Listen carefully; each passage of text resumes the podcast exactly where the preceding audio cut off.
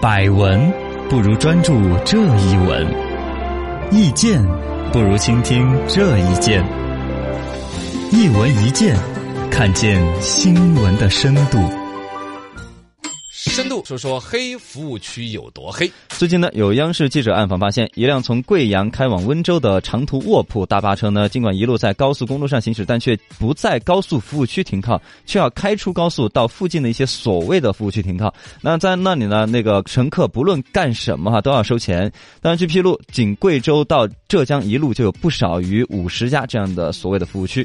这种东西我还是听所未听，闻所未闻。这一次对呃央视曝光出来，好多人啊。第一次听说这种事儿，确实，它影响到的是，比如说坐大巴车呀，嗯农民工兄弟呀，对对对可能少有维权意识意意识识啊，嗯容易被人家坑了，也就忍了那种哎。这是春运啊，结果这个生意说搞了十几年，甚至几十年的都有那么久的历史，我的天哪！啊，就专门这是一帮商业奇才研究出来的创意。啊，以这个贵阳到温州这条线路上面的黑服务区为例，五十来个，你是在那边吃什么东西都贵，一荤一素，这个整点米饭三十块钱。三十块，我整碗米粉二十五，你是因为你是机场吗？ 呃，机场也黑，总是一个高级地方嘛。对呀、你坐个大巴，方便面十五，上厕所两块，上厕所自带方便面你要用它开水都得五块，哎呦我天哪！所有商品的价格都是市面上翻倍。就你干什么都要给钱是吧，嗯然后里边也是有住宿区，啊密密麻麻的上百个床位，搞得跟那个什么似的，是学校宿舍一样的。啊！收收也要收钱，屁股坐一下的那个地方都要二十块钱的茶位费，哎呦我天哪！合不合适的弄？我不是有卧铺吗？那个卧呃哦车我吗？是大巴车吗？碾下来，碾下来，全部弄到上面 去，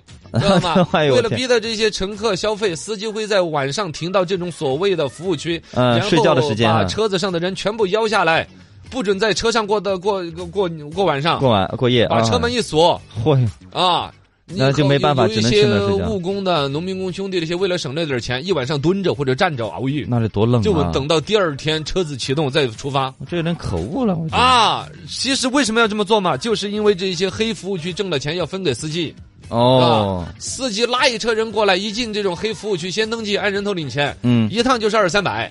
哦，然后黑服务区，你像一天出入的大巴车几百辆，对呀、一天说挣一一两万一天就真的吗？啊，哦嗯一年挣几千万的人都有。哇、是吧天哪！全国很多地方原来都有这种乱象，这还是这些央视的记者给把采访曝光出来。最近才曝光啊，不然你普通老百姓，因为像我们几乎你自己开车，啊，觉得是一个主流出行方式了，对少有关注到，比如说消费能力差的农民工兄弟啊，还在吃这种哑巴亏对，所以他而且他们维权意识也不高。啊。这个里边一个说本身的交通相关的一些法律法规，《中华人民共和国有道路运输条例》。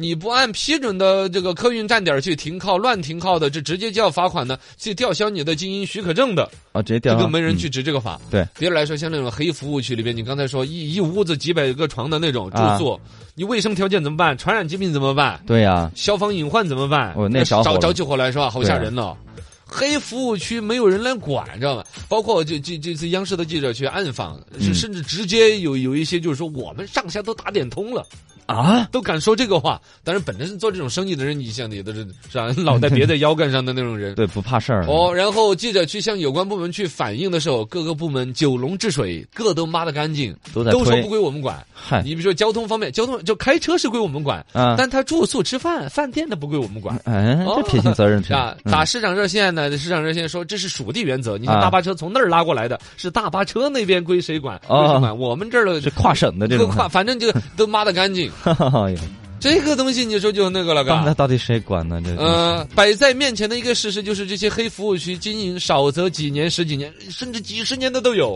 啊哇存在啊，这是商事业实。奇才。现在最新的消息，肯定央视曝光嘛，这事儿都已经有所处理了。嗯，交通运输部门已经做出了回应，这种宰客乱象要马上调查核实，要严肃处理。是之吧前干嘛去了呢？你你怎么能这样子呢？哦这这这之前是小规模现象嘛，哦要一网打尽，让我啊，打电话 好的，好的，整治了，整这治个。过程。嗯，倒吸一口凉气。反正这些黑服务区、不良司机、渎职的监管者，通通都要让他们付出代价。对希望大家回家过年这样子一个简单温馨的诉求，啊不，要蒙上这样一些无良商家的阴影。